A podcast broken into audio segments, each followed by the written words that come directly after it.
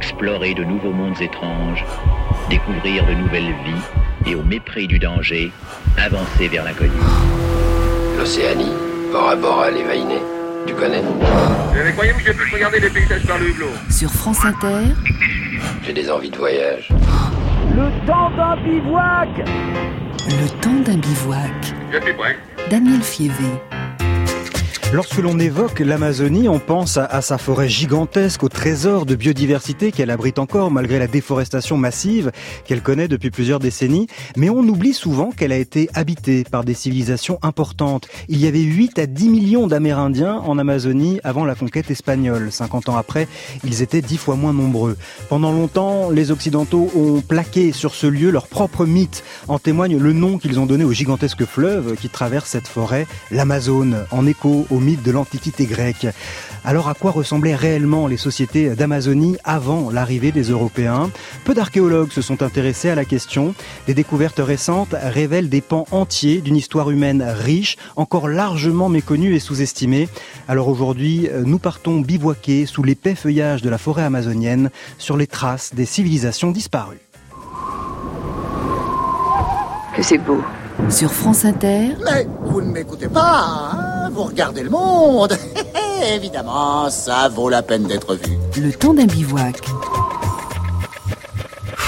Euh, bonjour et bienvenue dans notre bivouac autour de la table l'archéologue Stéphane Rostin et la journaliste Hélène Singier. Bonjour à tous les deux. Bonjour. Bonjour. Stéphane Rostin, vous êtes euh, chercheur au CNRS, vous êtes l'un des rares archéologues français à travailler sur la forêt euh, amazonienne. Vous signez dans le numéro du 1 Hebdo qui sort aujourd'hui un article intitulé la, la forêt vierge n'existe pas. Nous allons comprendre pourquoi dans cette émission. Hélène Singier, vous avez coordonné la rédaction de ce numéro du 1 Hebdo intitulé Passion Amazonie, numéro dont le temps d'un bivouac est partenaire. Vous allez euh, tous les deux nous emmener dans cette immense forêt et nous raconter en quoi les dernières découvertes archéologiques remettent en question ce que l'on pensait savoir sur les civilisations qui y ont vécu. Les messages euh, des auditeurs euh, arrivent sur franceinter.fr et notre page Facebook. À 17h, nous reviendrons sur l'histoire des pionnières de l'aviation. Voilà pour le plan de vol du jour. Cette émission est réalisée par Marion Lelay.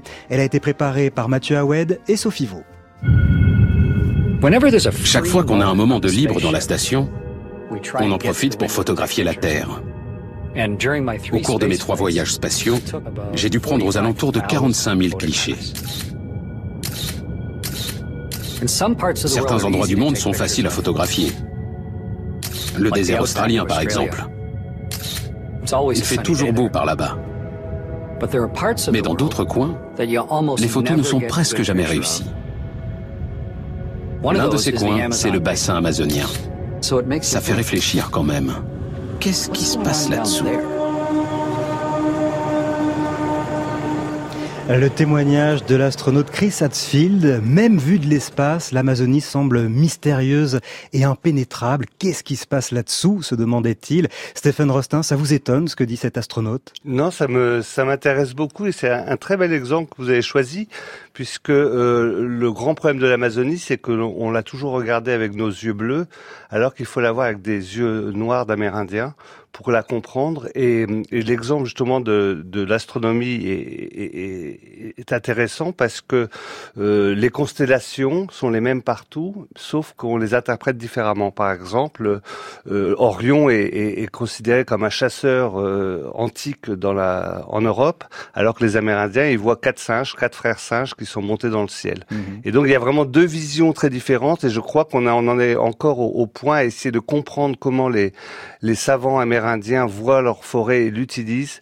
Et, et c'est peut-être ça le grand bond qu'on a fait depuis 20 ans, c'est d'essayer de, de, de, de, comprendre l'autre au lieu de lui imposer des, nos propres visions. Hélène oui, euh, en fait, c'est intéressant ce, cet extrait parce que quand vous discutez avec des personnes qui surveillent la forêt et notamment la déforestation, une de leurs techniques, c'est d'utiliser des satellites, sauf qu'il y a des endroits où il y a toujours des nuages. Donc on Ouais. ne peut pas savoir si sous ces nuages, quelqu'un a coupé la forêt, euh, l'a rasée, ou on a fait un champ de soja ou, ou un pâturage. Et donc vraiment, on est désemparé parce que c'est trop grand pour y aller à pied ou en bateau ou par n'importe quel moyen terrestre. Et vu de haut, ça reste impénétrable. Oui, c'est c'est vraiment à ces nuages hein, que faisait référence l'astronaute dans l'idée que on a l'impression qu'on nous cache quelque chose. Qu'est-ce qui explique la, présence de ces nuages quasi permanents sur certaines zones de la forêt? Ben, c'est la, la, forêt produit elle-même son humidité à vrai dire, on a souvent parlé de, de, de l'Amazonie comme le poumon de la Terre. C'est faux. Enfin, c'est surtout pas très intéressant de euh, ces, ces, rejets de carbone. Euh, ce qui est beaucoup plus intéressant, euh, c'est de le rejet d'humidité. Euh, la forêt crée sa propre humidité qui va elle-même se déverser sur la côte brésilienne. Et c'est en ça qu'elle est très intéressante et qu'elle participe à la régulation, régulation du, du climat mondial. plutôt qu'un poumon, on, on attend tendance maintenant à voir l'Amazonie comme un cœur euh, qui irradie de l'humidité. Comme un cœur, voilà qui est une belle image. Un gros cœur, hein, parce que euh, elle est de la taille quand même de l'Australie, oui. cette forêt. Hein, donc c'est un, un cœur euh, puissant qui est menacé, on le sait, mais qui est encore très imposant, hein, Stéphane Rostand. Oui, oui, là on a, elle a perdu quand même durant les 40 dernières années, pas, pas loin de 20, 20% de sa superficie. Je, pour prendre un exemple peut-être classique.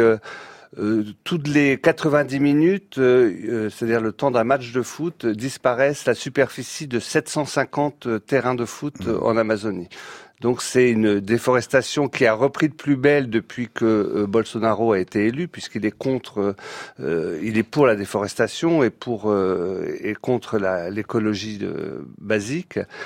Et, et donc c'est une dévastation qu'on peut voir à l'œil nu parce mhm. qu'on la voit donc le, par, par les fumées qui sortent de partout. C'est très impressionnant de survoler l'Amazonie de nuit parce qu'il y a des feux partout. Ah Alors ça reste un endroit immense, hein, de la démesure, 390 milliards de troncs d'arbres, 1800 espèces, et puis ce fleuve gigantesque, le plus long du monde, avec une embouchure de, de 300 kilomètres de large, une vingtaine d'affluents. On est vraiment dans les superlatifs. Hélène euh, saint c'est pas un hasard si vous avez décidé de commencer la série d'été du 1 hebdo par justement l'Amazonie parce que tout l'été au travers de différents euh, numéros vous allez nous emmener comme ça dans des dans des territoires euh, lointains. Oui, lointain et fascinant. Euh, c'est Sophie Girardi en fait qui a coordonné ces, ces, trois numéros du 1 hebdo. Donc on commence par l'Amazonie qui est la plus grande forêt. Euh, on va aller également dans le Sahara qui est le plus grand désert et puis dans l'Himalaya donc qui est la plus haute des montagnes.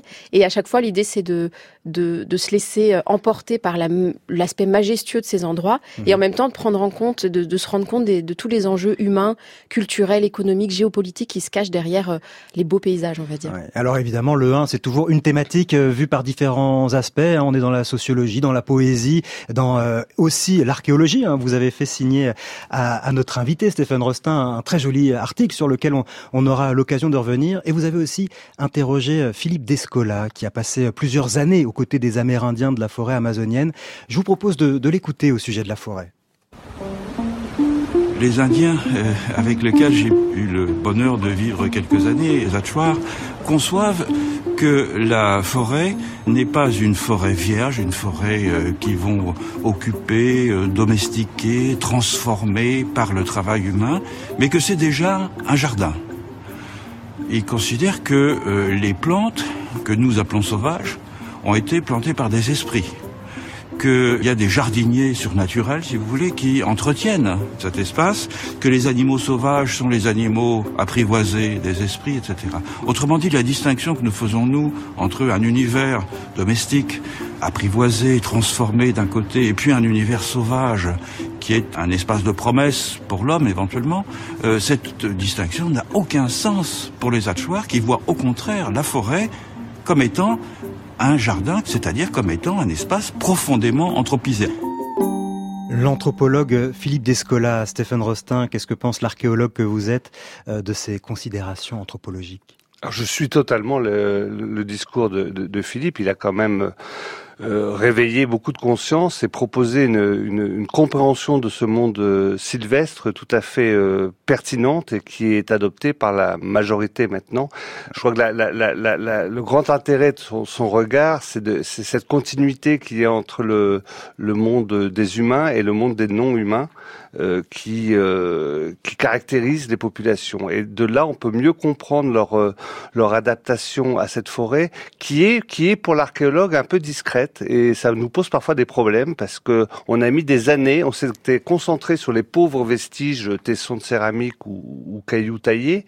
Euh, et finalement il fallait voir euh, lever les yeux et regarder le géant qui était l'Amazonie pour voir l'action de, de l'homme passer sur cette forêt. Et on a on a révolutionné l'archéologie grâce à ce changement de, de paradigme et, de, et de regard sur, sur la forêt. Et quand vous dites on a révolutionné, vous n'étiez pas nombreux. Hein. Parce que vous, alors, l'archéologie en Amazonie euh, vous passionne depuis, ça fait plusieurs décennies hein, que vous avez mis les pieds euh, là-bas et que vous fouillez euh, le sol amazonien. Mais finalement, peu d'archéologues jugeaient ça intéressant. Beaucoup se sont intéressés aux Mayas, aux Incas, qui se trouvaient à d'autres endroits de, de l'Amérique latine. Mais l'Amazonie, quand jeune étudiant, vous avez dit, je veux aller faire ma thèse là-bas, on vous a dit, mais c'est une très mauvaise idée, il n'y a rien à trouver là-bas on m'a presque empêché de le faire. On m'a dit, je me souviendrai toute ma vie de cette phrase, euh, arrête tout de suite l'Amazonie, sinon tu trouveras jamais de boulot, ça n'intéresse personne. Et c'est vrai qu'à l'époque, dans les années 80, on était euh, vraiment pas nombreux, on se comptait sur les doigts d'une main. Mon, plus proche voisin était à, à 2000 km de moi, euh, donc on n'avait pas souvent l'occasion de s'engueuler. L'activité favorite des archéologues, faut quand même le, savoir. maintenant, ça a un peu changé, et notamment grâce à, la, à la politique menée au début de notre millénaire au, Brésil qui a, qui, a, qui a, relancé un peu le, la, la, recherche universitaire. Et maintenant, vous avez beaucoup de chercheurs euh, euh locaux, euh, notamment au Brésil, qui ont des thèses et qui dirigent des programmes. Mm. On, a, on a organisé le dernier congrès qu'on a organisé d'archéologie amazonienne, on était plus de 400. Donc ça, ça, ça a vraiment changé là. C'est-à-dire que pendant longtemps, on a considéré que cette zone n'avait jamais été tellement habitée, à part par des euh, tribus, des peuples premiers que l'on disait premiers de façon un peu euh, pudique. Finalement, il y a eu du monde dans cette forêt et elle a été euh, fortement aménagée. C'est ce qu'on comprend aujourd'hui. On le comprend grâce euh, aussi à l'évolution des, des, des, sciences. Hein. Maintenant, on arrive à, à mesurer des choses qu'on n'aurait pas imaginées il y a, il y a, 30 ans. On a, on, a, on a radicalement changé le regard. Ça, ça allait beaucoup plus loin, puisqu'autrefois, vu la pauvreté des vestiges, euh, l'archéologue se rapatriait sur le discours ethnologique et on disait regardez comment ils vivent, ils ont toujours vécu comme ça. Chose qu'on n'a jamais fait au Guatemala, où on savait bien que les, les, les Mayas avaient subi le, le, choc de la conquête, ou les Incas, pareil, on le faisait pas dans les Andes. On disait pas regardez les, les, les paysans quechua actuels, ce sont des Incas. Non. Alors qu'en Amazonie, on s'est dit c'est des euh, semi-nomades euh, chasseurs, et ça a toujours été comme ça. C'est-à-dire qu'il ne faut pas voir justement ces, ces Amérindiens euh, d'avant la conquête espagnole comme des chasseurs-cueilleurs. Ils ont cultivé le sol, ils ont fait de la forêt amazonienne leur jardin. Oui, un grand jardin humain. Alors pas partout, hein, c'est très inégal. On est sur 7 millions de kilomètres carrés.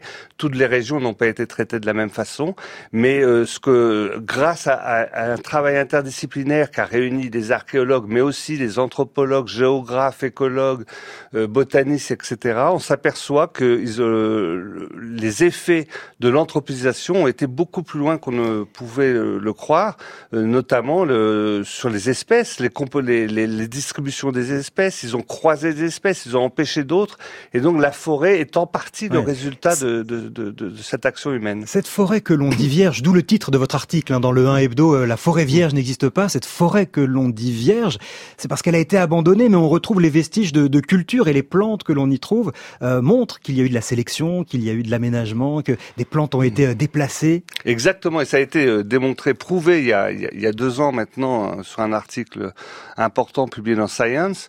Euh, quand je dis que c'est pas une forêt vierge, mais d'ailleurs Philippe Descola commence son discours de la même façon.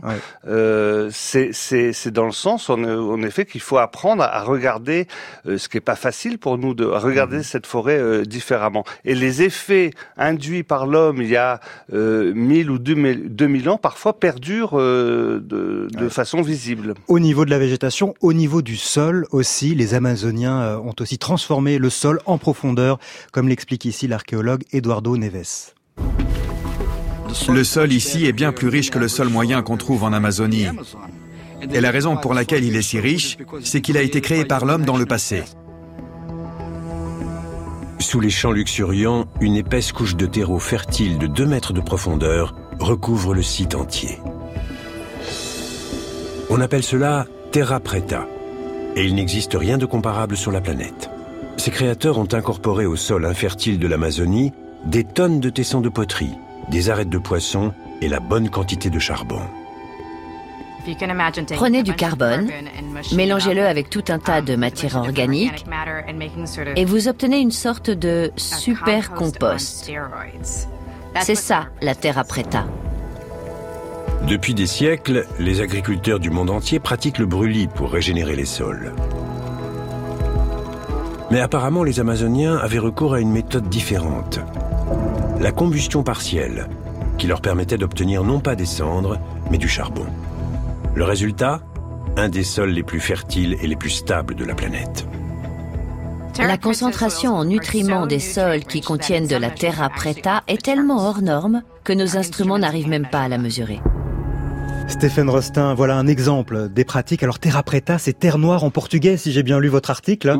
Euh, un exemple des, des, des pratiques des civilisations précolombiennes euh, qui perdurent, qui laissent des effets et puis surtout euh, un exemple de, de l'importance du peuplement euh, précolombien, puisque les terra preta sont pas forcément volontaires. Hein. Elles ont elles ont été euh, en effet poursuivies par l'homme, mais au départ c'est le résultat d'un habitat très long et très dense au même endroit. Donc je, quand je dis très très dense, c'est des milliers d'habitants et très long, c'est sur plusieurs euh, siècles et ça finit par polluer la terre et la transformer chimiquement et mécaniquement. Et cette terra preta est un peu magique parce qu'elle est 900 fois plus euh, fertile que la terre acide et pauvre euh, amazonienne. C'est une création qu'évidemment les Amérindiens ont vue. Euh, actuellement, c'est drôle parce que le long de, de l'Amazone, vous voyez des paysans qui vendent des, sacs de leur terre, de leur terre preta, euh, comme comme de l'engrais, à vrai dire, euh, et tout le monde se précipite dessus. Alors, ce qui est incroyable aussi, c'est qu'elle se régénère toute seule. Euh, vous enlevez de la terre preta et le sol dessous se, se, rechange en, en terre preta. Donc, c'est vraiment un phénomène tropical qu'on beaucoup de savants se sont penchés dessus. On ne peut pas entièrement l'expliquer encore, mais c'est tout à fait fascinant. Nous partons à la découverte des peuples et des civilisations disparues de l'Amazonie avec l'archéologue Stéphane Rostin et la journaliste Hélène Saint-Gier. Cet après-midi, nous sommes en direct et pour nous adresser un message ou une question, il y a la page de l'émission sur franceinter.fr ou la page Facebook du temps d'un bivouac.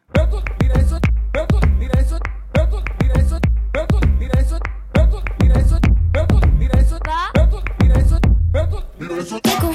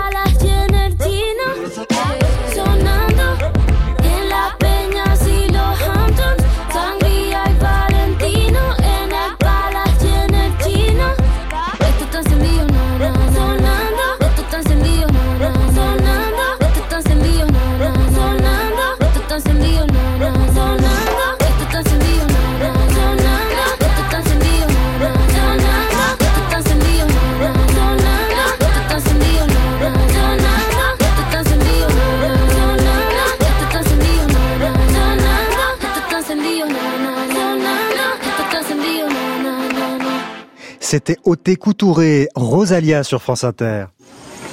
Ces soi-disant sauvages ont réussi à cultiver la jungle. Là où nul ne pensait que c'était possible. Nous avons été si orgueilleux et méprisants. Moi autant que les autres. Regarde comment tout est si bien disposé. C'est une précision mathématique. Un extrait de The Lost City of Z, film sorti en 2017 qui retrace l'exploration de Percy Fawcett en Amazonie. Stephen Rostin, les Occidentaux ont clairement sous-estimé la culture et les savoir-faire des peuples qui ont habité la forêt amazonienne avant qu'ils ne viennent mettre le bazar dans tout ça en quelque sorte. Ben, plus que sous-estimé, ils l'ont ignoré euh, pendant très longtemps. Je, dirais que ça fait quelques décennies qu que les les Occidentaux s'intéressent euh, au savoir amérindien, notamment le savoir pharmacologique, euh, puisqu'on récupère leurs recettes. Alors, on oublie, on pense qu'on est les, évidemment le centre du monde, c'est humain, euh, mais ça fait que 300-400 ans qu'on regarde cette forêt. Les, les, Amérindiens, ils y vivent depuis 12 000 ans. Ils ont eu le temps de la dominer, de la comprendre et euh, l'utiliser. Alors comment il faut, vous, vous, le faites très bien dans votre article dans le, le 1 hebdo là qui sort aujourd'hui en kiosque, Passion, euh, Passion Amazonie. Comment il faut se représenter les lieux justement avant que les Européens arrivent, comment cette forêt amazonienne était aménagée lorsqu'elle était habitée par 10 millions de personnes? Mais c'était, elle n'avait pas grand-chose à voir avec euh, avec nos jours, puisque euh, il y avait donc une densité euh, plus forte le long des, des grands fleuves, euh, une densité humaine, mais il y avait surtout euh, beaucoup de transformations, parce qu'on a parlé de la végétation, on a parlé du sol, mais ils ont aussi modifié la superficie du sol en creusant des canaux, des chemins ou surélevant des digues, des monticules pour vivre, pour enterrer leurs morts, pour cultiver. il y avait donc toute une ingénierie de, de très fort terrassement un peu partout. Ça, vous l'avez notamment découvert en Guyane. Hein, c'est une de vos découvertes vues du, du, ciel. Vous vous êtes aperçu que le sol était vraiment sculpté, un peu en forme de, de, de damier. Expliqué. Alors ça, c'est oui. Alors une, une, fois de plus, on, on m'avait interdit un peu de le faire. On m'avait dit, euh, je voulais faire de l'archéologie aérienne. On m'avait dit, ça sert à rien. Avec la canopée, on voit rien. Euh, alors c'était sûrement vrai, mais faut toujours vérifier. Et faut, je, quand on est breton, on est tendance à être un peu têtu. Et j'ai quand même fait mes survols en, ULM et là j'ai découvert des milliers de buts euh, régulièrement disposés dans les marécages qu'on voyait pas au sol. Au sol on voit à peine une ombre, mais euh, vu du ciel c'est juste magnifique. C'est des, des, quadrillages un peu partout. Euh, alors j'ai mis après 15 ans pour, de, pour prouver, euh, pour que les gens acceptent que c'était pas fait par. Euh, on me disait c'est pas possible que les Indiens aient fait ça. Des ouais. sauvages peuvent pas faire ça. On pensait que c'était un, un, paysage naturel, que c'était une construction naturelle? Au départ, euh, il y avait alors on me disait c'est des, des, des guides guys, c'est des gonflements d'argile naturels. Alors je démontrais que que c'était pas possible, il faut des fortes vari variations de température. Après, on me disait non, c'est les bagnards qui ont fait ça. Alors, je regardais l'histoire, n'en parlais pas du tout, et j'avais beau avancer cet argument, le rejet était finalement du racisme parce qu'on n'imaginait pas possible que des Indiens aient pu faire ça. Mmh. Et, et, pourquoi euh, ont-ils fait ça Alors, ce, ce, système de terrassement et de création de collines? Alors, c'est-à-dire que sur la, la côte de, de, Guyane, la côte des Guyanes même, on a une, c'est une plaine côtière inondable euh, où il y a très peu d'espace de, seulement des cordons sableux, et encore, ils sont pas très fertiles. Donc, les Amérindiens ont, inventé une technique de surélever des petits plots de, de 3-4 mètres de diamètre au-dessus du niveau d'inondation pour y planter euh, euh, leur maïs, beaucoup, mais aussi d'autres plantes, euh, pour cultiver. Ils ont créé euh, de, la terre, un, peu comme l'île euh, palmier d'Abu Dhabi. C'est une création totale sur l'eau euh, pour cultiver. Alors, vous citez cette, vous faites cette comparaison assez amusante, mais on a souvent cette image en tête que les Amérindiens vivaient en parfaite harmonie avec la nature, en en profitant tout en la respectant. Là, on a l'impression, en vous écoutant, qu'ils avaient un impact assez fort sur l'écosystème. Alors comment il faut le voir ça? Alors, Quelle empreinte ont-ils laissé? C'est tout le paradoxe de l'Amazonie. Vous savez, on, on, pendant un temps, on l'a pris pour l'enfer, après on l'a pris pour le paradis. L'Amazonie est paradoxale. Il y a beaucoup de végétation, mais les sols sont pauvres. Euh, L'Amazonie vit de ces paradoxes. Et là, c'en est un. Euh, les, Amazoniens ont beaucoup transformé leur, leur, leur, forêt, leur sol et leur paysage, mais à la différence des, Occidentaux qui détruisent, et surtout la, les Occidentaux industrialisés, hein, c'est depuis l'époque industrielle qu'on est euh, des vrais Attila pour, l'Amazonie, rien ne repousse derrière nous. Euh, chez les Amazoniens, c'est le contraire toute leur action est réversible. Alors, une forêt va repousser derrière, transformer peut-être, mais elle repousse. Il donne toujours le, la possibilité de, de, de, de recréation d'un paysage derrière eux. Ils détruisent pas, euh, que ce soit d'ailleurs euh, les animaux quand, quand ils font des pêches à la nivrée. La nivrée, c'est une, une, liane toxique qui étouffe les, les, les, les poissons. Une façon de noyer le poisson dans l'eau finalement. et, euh, et, et, donc le, le, le, poisson est étourdi et ils en récoltent des, des, des dizaines, des centaines, mais ils laissent tous les alevins pour que la, la rivière soit pas dépeuplée. Mmh. Donc il y a toujours, il y a une volonté écologique. Alors, je n'irais pas dire que c'est des, des, des, écologistes, mais ils ont naturellement, euh, une, c'est une gestion du territoire. C'est pas une simple utilisation, il y a une gestion du territoire. Alors vous citiez hein, cette liane toxique qui les aide à, à pêcher euh, le poisson. Euh, c'est vrai que les, les Amazoniens ont, ont, appris à extraire de la nature euh, des poisons redoutables. C'est un sujet qui vous passionne, hein, Stéphane Rostin, et que vous avez euh, étudié. Les Indiens Matisse vivent de la chasse, comme leurs ancêtres. Et les poisons végétaux n'ont plus de secret pour eux. Comme beaucoup de tribus amazoniennes, les Matisse utilisent des sarbacanes avec des flèches empoisonnées. La substance paralysante injectée à ces deux oiseaux, le fameux curare, est extraite de l'écorce de certaines lianes. La première étape consiste à faire bouillir l'écorce avec des feuilles pour concentrer le poison et lui donner son effet foudroyant.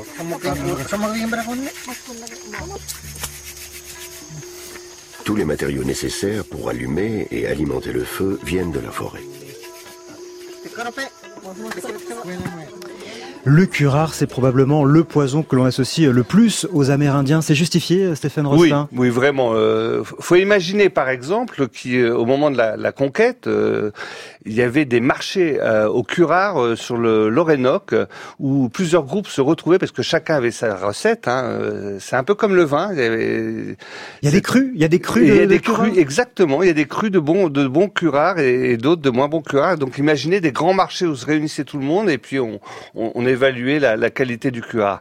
Mais alors un gros fantasme qui, qui traîne souvent euh, comme peut-être un peu à cause de Tintin d'ailleurs, euh, c'est le curare comme euh, arme euh, de, de, guerre. En réalité, c'est une arme de chasse. Euh, on ne s'en sert que pour la chasse. La, la, sarbacane a trois gros avantages sur le fusil. Euh, elle est silencieuse, donc elle effraie pas le gibier. -hmm. elle est très précise et on peut souffler jusqu'à 50 mètres. et ça n'abîme pas la peau du, de l'animal. Et quand on cherche des plumes, par exemple, c'est très intéressant. Et un petit avantage en plus, c'est que comme c'est un, un poison qui détend les muscles, le, le singe, s'il tombe de la canopée, ne risque pas d'être retenu par les branches, comme ça arrive souvent, parce que au moment de sa mort, il se tétanise. Mmh. Avec le curare, il se détend, il, il meurt détendu, en gros, et euh, n'est pas retenu dans les branches, et on n'a pas à aller le chercher en haut de l'arbre. Ouais. Alors, vous êtes commissaire de l'exposition Précieux Poison euh, d'Amazonie, qui est présentée euh, jusqu'au 1er septembre prochain au musée du Quai Branly. Qu'est-ce qu'on peut y voir, justement, dans cette, dans cette expo? Alors je précise que je l'ai fait avec, euh, j'ai fait une très belle collaboration avec euh, Christelle Québriac, qui est, qui est conservateur des collections euh, du musée d'Aubray. On a fait, euh, on, a travaillé pendant trois ans. Alors l'idée de cette, euh, cette collection, c'était euh, André Delpouech, le directeur du musée de l'Homme, qui a, qui a, beaucoup travaillé en, en, dans les Antilles, qui a vu des objets qui, amazoniens qui détonnaient et m'a demandé d'aller les voir. Et ces objets sont de deux pièces exceptionnelles qui servent dans les rituels d'absorption de, des hallucinogènes, oui. euh, et des pièces qui viennent de la région des Amazones en plus, qui ont été euh, récupérées à, au 19e siècle. J'ai dit, il y a de quoi faire. Enfin, il en existe que 20 dans le monde, il y en a deux en France, ça vaut le, le coup d'en parler. Alors c'est intéressant, hein, parce que on, on, dit poison, on a cette idée et là vous venez de parler euh, d'hallucinogènes. Parfois ces poisons sont aussi utilisés à des fins curatives ils ne sont pas uniquement utilisés pour tuer ou pour donner la mort, ces poisons. Oui, oui, alors je, je prends poison dans le terme le plus euh, large, euh, c'est-à-dire c'est un, un, produit qui va avoir un effet euh, positif ou négatif sur le, le corps humain. Donc, euh, ou même le corps animal. On parlera une minute de, du dernier poison qui est assez étonnant. Euh, mais j'en avais à vrai dire un peu assez de ces expositions. Il n'y a pas eu beaucoup d'expositions sur l'Amazonie en Europe, mais c'est toujours l'Indien euh, à plumes et à flèches. Et c'est un peu toujours la même la même chanson. J'avais envie de changer de mélodie et je me suis dit que le poison était peut-être euh, un peu plus sexy. Euh, surtout qu'il y avait beaucoup à dire. Il y a le poison, donc le curare poison de chasse, mais aussi le, euh, le, le cyanure, le cyanure euh, qui est euh, dans le manioc amer et qu'il faut extraire pour consommer. Le manioc étant aujourd'hui la plante de base, tubercule de base de la diète du régime amérindien, il faut l'extraire et donc il y a tout un processus très compliqué pour l'extraire. Le troisième poison, c'était donc des hallucinogènes sous forme de poudre ou de breuvage. Alors là, je, je, il faut quand même bien préciser que les hallucinogènes sont pas addictifs euh, et qu'on prend pas de la drogue euh, en Amazonie pour euh, euh, on ne devient pas dépendant. Jamais, parce que euh, tout ce qui est euh, tabac, ayahuasca ou yopo, poudre yopo, ont des effets très très désagréables. On vomit, on a des courbatures, on est mal. À vrai dire, c'est pour changer d'état afin d'atteindre un au-delà. On va trouver les, on va rencontrer les non-humains, que ce soit les esprits de la nature, que ce soit les les, les défunts passés, pour parler avec eux, pour apprendre des choses d'eux. Hélène Singier.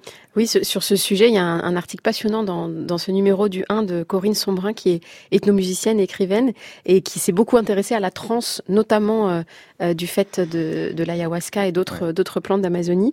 Et elle parle notamment de la façon dont c'est devenu une mode en fait pour les occidentaux, les voyageurs, et les gens qui prennent ces substances sans préparation ou dans un cadre pas du tout adéquat, euh, qui mènent, à, qui peuvent mener à des accidents. Mmh. Et à l'inverse de l'utilisation parfois thérapeutique de ces substances, parce qu'en fait c'est un impact sur le corps et sur la psychologie de la personne qui peuvent être tout à fait intéressants. Vous les avez euh, essayés, euh, Stéphane Rostin C'est indiscret de vous demander si vous, vous avez et essayé ces substances Alors, hallucinogènes ce qui, est, ce qui est intéressant, c'est le, c'est qu'ils ont euh, créé un centre de désintoxication au Pérou, justement à partir des, de l'ayahuasca, qui aide à détoxifier les euh, les gens addicts à, à, à la drogue. Donc on s'en sert comme médicament? On s'en sert comme médicament. Ouais. Euh, beaucoup de, de, ces poisons servent aussi euh, de médicaments. Alors c'est quand même à prendre avec prudence, hein, parce que alors, en, en, France, ça fait quand même euh, polémique interdit, et ça fait beaucoup interdit, de, de, euh, ravages, hein, l'ayahuasca. Et surtout, il y a une quinzaine de morts par an, parce ouais. que c'est devenu très à la mode chez les New Age de prendre ça. Et comme c'est des préparations, les, les, les, les, chamans, quand ils prennent des, des, des drogues, ils se préparent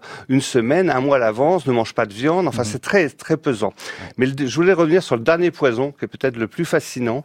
C'est euh, un petit poison euh, d'une petite rainette minuscule qui fait 1 à 2 cm de long, très coloré. Euh, mais elle produit le poison animal le plus violent au monde. Euh, c'est euh, l'animal la... le plus dangereux au niveau des poisons, c'est une petite grenouille. Oui, oui. Faut toujours se méfier des petits, pas des grands.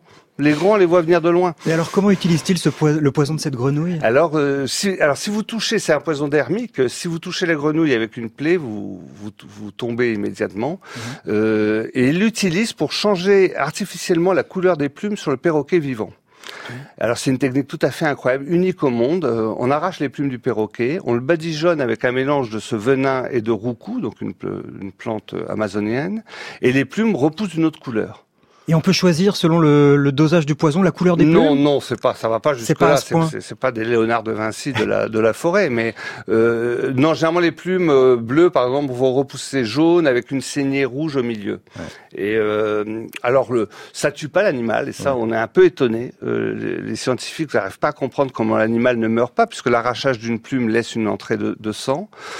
Bon, il n'est pas très vaillant après le oui, perroquet. On hein, imagine il... quand même que c'est pas une expérience à, à, reproduire chez soi si on a un, un, perroquet. Allez, nous poursuivons nos découvertes archéologiques en Amazonie et nous ne sommes pas au bout de nos surprises. Vous allez nous parler dans un instant, Steven Rostin, des peintures rupestres qui viennent modifier ce que l'on pensait au sujet de l'arrivée des premiers hommes en Amazonie.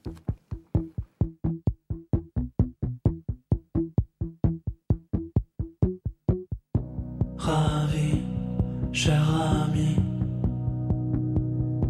Jamais je te tournerai le dos, posé à tes côtés. Nous n'avons plus peur de rien, nos paniques, mots magiques. Des réponses à nos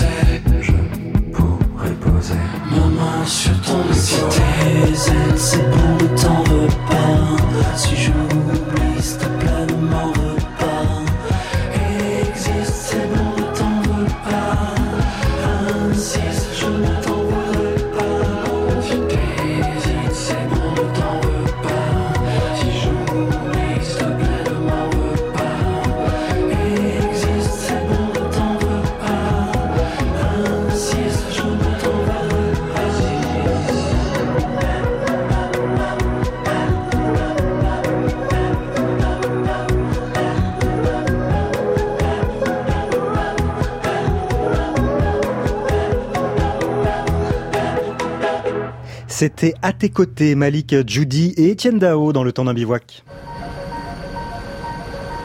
Direction le sud de la Guyane, nous partons rejoindre une équipe de scientifiques basée dans la forêt, à 300 km de Cayenne. Pour s'y rendre, aucune route, aucun chemin, pas de fleuve navigable.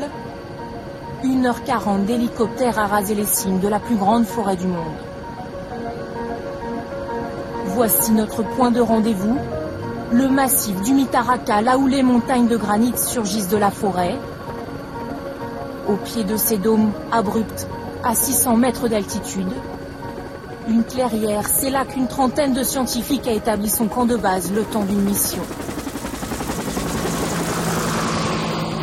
Et nous arrivons en Guyane par la voie des airs. Alors en l'occurrence, c'était des biologistes, hein, ces scientifiques qui, euh, qui arrivaient sur le terrain d'exploration. Vous travaillez parfois avec euh, des, des biologistes sur le terrain, Stéphane Rostin? Oui, alors c'est une chose que j'ai appris en, en Amazonie, c'est ne plus travailler seul. Euh, L'archéologue perdu dans la forêt, c'est euh, a un peu disparu, si je puis dire.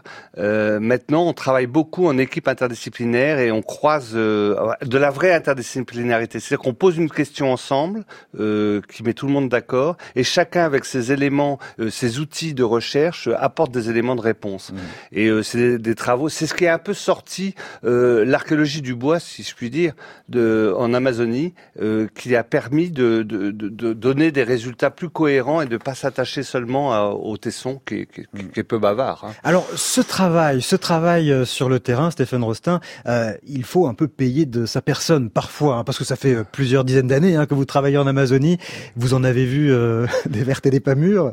Ah oui, j'ai un dossier médical qui ferait envie à, à beaucoup, euh, parce qu'on chope évidemment beaucoup de choses. Et comme je disais tout à l'heure, c'est pas les grosses bêtes qui sont euh, à craindre, mais souvent les petites ou, ou même les toutes petites lianes. Je me souviens avoir été brûlé euh, au second degré par des lianes rouges qui sont euh, des, des orties puissance 10, euh, et c'est très surprenant.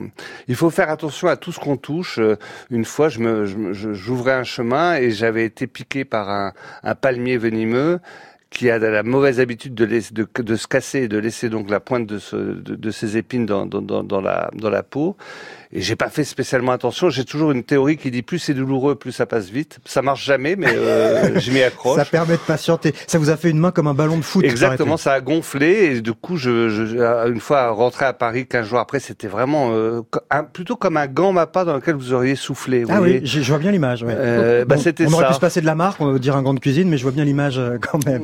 Euh, et donc, euh, je me suis retrouvé dans un hôpital à me faire opérer. Alors, c'était très agréable parce que j'avais cinq, six infirmières autour de moi qui étaient hallucinées de voir un type qui a été piqué par un palmier venimeux. Et donc, j'étais choyé euh, pour, ces- pour, pour retirer cette épine qui a... Enfin, pendant deux mois, j'ai pas pu me servir de ma main. hein. Hélène Stingier. Oui, j'ai j'ai rencontré moi aussi des, des scientifiques euh, en Amazonie. C'est assez improbable. Donc c'était en l'occurrence des Allemands de l'institut Max Planck euh, qui étaient donc à, à 300 km de Manaus, qui est une ville qui est déjà perdue au milieu de la forêt, euh, pour étudier en fait le climat dans cette région. Ils ont planté, en fait, ils ont construit une tour haute comme la tour Eiffel en métal, euh, dans laquelle ils, sur laquelle ils ont mis des tas de capteurs pour choper les aérosols, euh, toutes les caractéristiques qu'on peut avoir dans, dans les airs, euh, parce que à, cette, dans, à cet endroit, l'air est aussi pur qu'avant la révolution industrielle, et donc il faut pas fumer à proximité, il faut pas s'approcher avec un moteur pour ne rien troubler. Et donc ces scientifiques allemands vivent dans un, un campement, font leurs mesures dans des containers, et, et ils sont en train de prouver que non seulement la forêt émet l'humidité dont on parlait tout à l'heure, mais Mhm. aussi les petites particules qui permettent aux nuages de se condenser et donc ensuite de se déplacer et de créer des sortes de rivières volantes qui ont comme une rivière, donc un cours et un débit, euh, fixe, mais dans les airs, et d'emmener toute cette masse d'eau, à peu près 70% de toute l'eau, qui ensuite se déverse sur le cône sud, donc le, sud du Brésil, l'Argentine. Et donc tout ça, voilà, ce sont des, personnes euh, comme vous qui se retrouvent euh, à, côté des, serpents et des, lianes. C'est passionnant, hein, ces, ces, recherches qui sont menées sur place en Amazonie. Alors, vous, ce qui vous occupe en ce moment, Stéphane Rostin, ce qui vous passionne, ce sont des, peintures rupestres dans des abris sous roche. Je vous propose, vous allez nous en parler, hein, évidemment, mais je vous propose avant d'écouter la description de ces peintures euh, en Amazonie par le découvreur d'un de ces abris euh, sous roche euh, en Amazonie. Il s'appelle Alain Guébrandt. L'interview date de 1951. Nous avons d'abord trouvé une falaise, une falaise qui avait à peu près 30 à 40 mètres de haut et environ 100 mètres de long et qui était entièrement couverte de peinture. ces peintures ont quelle dimension à peu près? C'est très, non, c'est très varié. Il y en a un peu de toutes les tailles. Les plus petites sont grandes comme la main et, les plus grandes euh, atteignent, euh, disons, 2 mètres sur 3 environ. Mais euh, je vais vous poser une question peut-être absurde. Est-ce que on voit plusieurs manières dans ces, dans ces peintures? C'est-à-dire, ce serait intéressant de discerner, si vous voulez, plusieurs époques. Eh bien, c'est ce qu'il y, y, a de passionnant, justement c'est que ces, peintures forment un peu un palimpseste car elles sont superposées les unes sur les autres. On a l'impression qu'il y a euh, des, générations qui sont passées avec euh, de grands intervalles de temps entre elles, qui sont passées à ce même endroit et qui ont, qui ont, éprouvé un véritable besoin de s'exprimer sur cette pierre et ils ont peint par-dessus les peintures des autres comme si elles n'existaient pas. Ce qui fait que, d'après la superposition, on peut voir évidemment la succession historique de ces peintures. Et en effet, il y a pour le moins trois manières distinctes et qui se, se remarquent nettement. L'interview date de 1951, donc Alain Gerbrandt, le découvreur de ces euh, peintures. Euh, ça se trouve à, Lindosa, la Lindosa, hein, je crois, Stéphane Rostin. Vous êtes un peu allé sur ces traces. Alors pendant longtemps, ces, ces endroits sont restés inaccessibles pour des, des raisons euh... politiques. Euh, c'est étonnant parce qu'en 51, il venait à peine de rentrer de son expédition. il avait fait une expédition au Rénoc Amazon. L'idée était de, de redescendre l'Amazone. Et on avait beaucoup parlé à l'époque. après, il a écrit plusieurs textes. Il écrit très bien en plus, Alain Gerbrandt. Et, et bizarrement, ça n'a pas soulevé la, des grands intérêts, cette découverte. Et puis surtout, elle est tombée dans l'anonymat pour une raison simple, c'est que les FARC et les narcos ont occupé cette région. C'est au centre de l'Amazonie euh, colombienne. Euh, donc pendant 50 euh, ans, on pouvait pas y aller. Enfin, si, on pouvait y aller, mais on n'en revenait pas. Oui, c'est ça. Il ça. fallait vraiment être très très motivé. Alors qu'est-ce qu'on voit? Déjà, c'est dur. Encore aujourd'hui, c'est difficile d'accès. On est vraiment très dans une zone très très reculée. Décrivez l'endroit où se trouve alors, s'il y avait un, enfer sur Terre, je pense qu'il se situerait à peu près par là, euh, parce qu'on survole donc la forêt et tout d'un coup on voit euh, surgir des, des, des plateaux euh, géants qui, qui culminent à, à 1000 mètres d'altitude, donc on est très au-dessus de la forêt, euh, qui sont des plateaux de grès euh, très plats et, et, et, très aux parois très très très rectilignes et qui ont surgi il y a 180 millions d'années, que depuis ont été très érodés, donc c'est un paysage crevassé, fracturé. je veux dire qu'on se sent assez mal à l'aise à survoler euh, cette région. Euh, et puis ça s'étend sur une superficie de la moitié de l'Irlande. On a encore dans le gigantisme amazonien. Euh, c'est un endroit qui pour moi, était peu visité par les Amérindiens. D'ailleurs, on, connaît ce type de formation. Ce sont les fameux tépouilles. On les voit dans le dessin animé là-haut. C'est, ah oui. Et c'est là que euh, Conan Doyle situe son monde perdu. Donc euh, mhm. on, les connaît, mais euh, c'est un, endroit qui est évité par les Amérindiens. Alors à quoi elles ressemblent ces, ces peintures qui se trouvent vraiment au milieu de nulle part, hein, tel que ah, vous nous le décrivez? Et puis c'est des dizaines de milliers de, de, de peintures. Ça représente des êtres. alors beaucoup ils cherchent à reconnaître ces, ces, ces, êtres que les animaux ou les êtres humains. En réalité, quand on regarde en détail vraiment euh, c'est plutôt des esprits de la nature. Ce sont des pictogrammes. Ça raconte des scènes mythologiques. Hmm. On arrive à en reconnaître certaines, euh, parce qu'il faut dire euh, si le, les premières peintures sont pas très bien datées, alors certains ont dit 20 000, mais les dates sûres qu'on a pour l'instant, c'est plutôt de 12 000 ans. Mhm. Euh... Les 20 000, ça paraît assez improbable parce que, euh, en tout cas, si c'était vrai, ça voudrait dire que les hommes sont arrivés beaucoup plus tôt que ce que l'on croit en, en, Amérique latine et en Amazonie. Donc, a priori, sur cette datation-là, il y a vraiment un, un, litige. Il pourrait être arrivé. Il y a d'autres sites à 20 000, 22 000 dans le Mato Grosso, par exemple mais chaque fois il y a des problèmes sur les datations, donc c'est difficile d'être affirmatif pour l'instant. 12 000, on est sûr. Il y a eu des fouilles euh, faites à la Lindosa qui l'ont démontré. Et alors, ce qui est très intéressant, c'est qu'il semblerait que euh, la pratique euh, de peindre sur des parois s'est poursuivie jusqu'à aujourd'hui. Donc ça serait le second lieu au monde, après l'Australie, où il y a encore des populations non contactées qui continueraient à peindre. C'est-à-dire qu'il y a des peintures récentes, mais on ne sait pas qui a peint, exactement. Ça voudrait dire que dans cette zone, mais ça paraît crédible parce que cette zone semble tellement isolée, mhm. il y aurait des peuples non contactés qui continuent d'avoir ces rites de, de peinture. Oui, et je pense que c'était des chamans, des apprentis chamans. Vous savez, dans l'Amérique dans, dans, dans du Nord, dans les, on dit que les Indes des plaines allaient chercher une plume d'aigle. Euh, il y, a, y a des épreuves et d'aller là, c'est déjà une épreuve parce que c'est crevassé de partout, c'est très dur de mhm. circuler là-bas. Peut-être des apprentis chamans allaient reproduire euh, les mythes. Alors, ce qui est intéressant, c'est qu'on va avoir des êtres qui ont des costumes, des masques costumes qu'utilisent encore certains groupes de la région. On, arrive à reconnaître des, mythes euh, amérindiens et qui n'ont évidemment pas 12 000 ans, qui sont plus récents. Donc, et les datations montrent qu'apparemment, il y a des fréquentations euh, récentes de, de, de, ces sites. Suite et fin de notre bivouac en Amazonie dans un instant, et puis vous allez répondre aux questions des auditeurs. Puis nous parlerons aussi de la situation euh, actuelle de l'Amazonie. Il y a ici un diadème en or repoussé, un collier en turquoise et rubis. On n'y touche pas et on dérobe une malheureuse statuette en terre cuite. Ce n'est pas n'importe quelle statue, monsieur le commissaire. Sa valeur est inestimable. Un des derniers vestiges d'une civilisation disparue. Disparue Civilisation maltèque. Maltèque, quel rapport? Direct. Direct. Éclairez la lanterne. Daniel Fievé. Un peuple d'Amazonie qui a été sauvagement décimé à l'arrivée des barbares. Des barbares Les conquistadors, l'Europe. Vous Moi Moi. Oh diable. Le temps d'un bivouac. Et vous avez bien été là-bas, en Amazonie.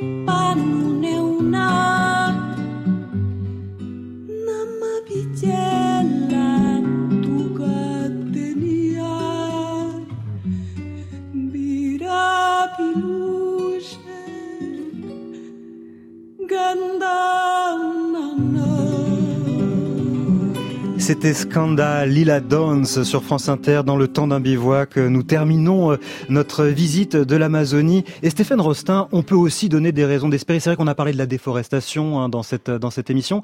Il y a aussi une reforestation qui laisse euh, espérer. Oui, il y a une, il y a une prise de conscience euh, et, et j'aime beaucoup l'exemple de Sebastao Salgado, qui est photographe, ouais. qui retournant dans, dans, sa terre natale de forêt atlantique, s'est aperçu que la, la hacienda de ses parents, la fazenda de ses parents, était complètement devenue désertique, de forêt euh, primaire était devenue euh, de nouveau désertique, et il a décidé, de avec sa femme, euh, l'encouragement de sa femme et l'aide de sa femme, de replanter la forêt.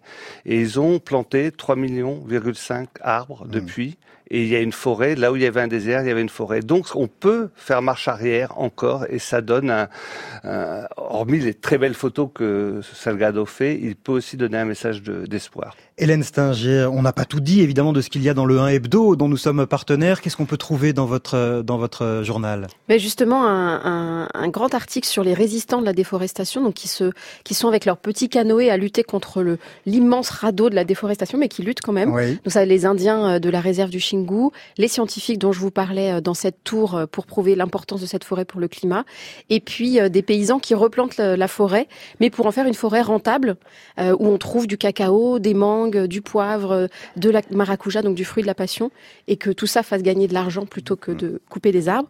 Et un dernier, un dernier article a mentionné un extrait du livre de d'Ingrid Betancourt qui se sauve mais pour aller dans la forêt. Mmh. Et qu'est-ce qu'on fait une fois qu'on est dans la forêt? Et François-Michel Le Tourneau, qui est géographe, qui raconte comment on se déplace dans cette forêt et combien on s'ennuie en fait. en forêt. Tout ça est à découvrir dans euh, le 1 hebdo qui vient de sortir aujourd'hui en kiosque et qui s'intitule euh, Passion Amazonie. Quelques questions d'auditeurs. Erwan, euh, connaît-on le nom que les Amérindiens donnaient au fleuve Amazon avant l'arrivée des Espagnols? Non, non les, les, les, premiers explorateurs étaient trop occupés à euh, les piller ou les évangéliser pour les écouter. Eh oui. Jean-Paul vous demande quelles sont les origines des Amérindiens. Venaient-ils d'Amérique du Nord?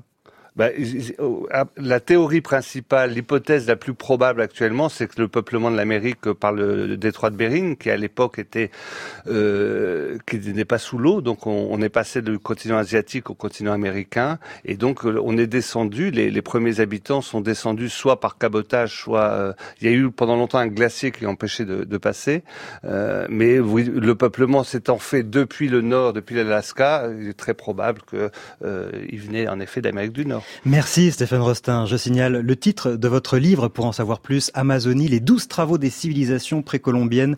C'est paru chez Belin. Je vous présente notre invitée de la deuxième heure, Catherine Monori. Bonjour. Bonjour. Alors vous êtes aviatrice, vous avez été dix fois championne de France de voltige, deux fois championne du monde, s'il vous plaît. Et avec vous, nous allons nous intéresser à l'histoire des pionnières de l'aviation. Leurs noms ne sont pas très connus, hein, pas suffisamment en tout cas. Adrienne Bolland, Hélène Boucher ou encore Amélia Hera il s'agissait de femmes libres, engagées au destin passionnant et nous allons découvrir leur histoire avec vous, Catherine Monori, dans un instant. Merci Stéphane Rostin et Hélène Singier d'être passés avec nous pour, pour ce voyage en Amazonie.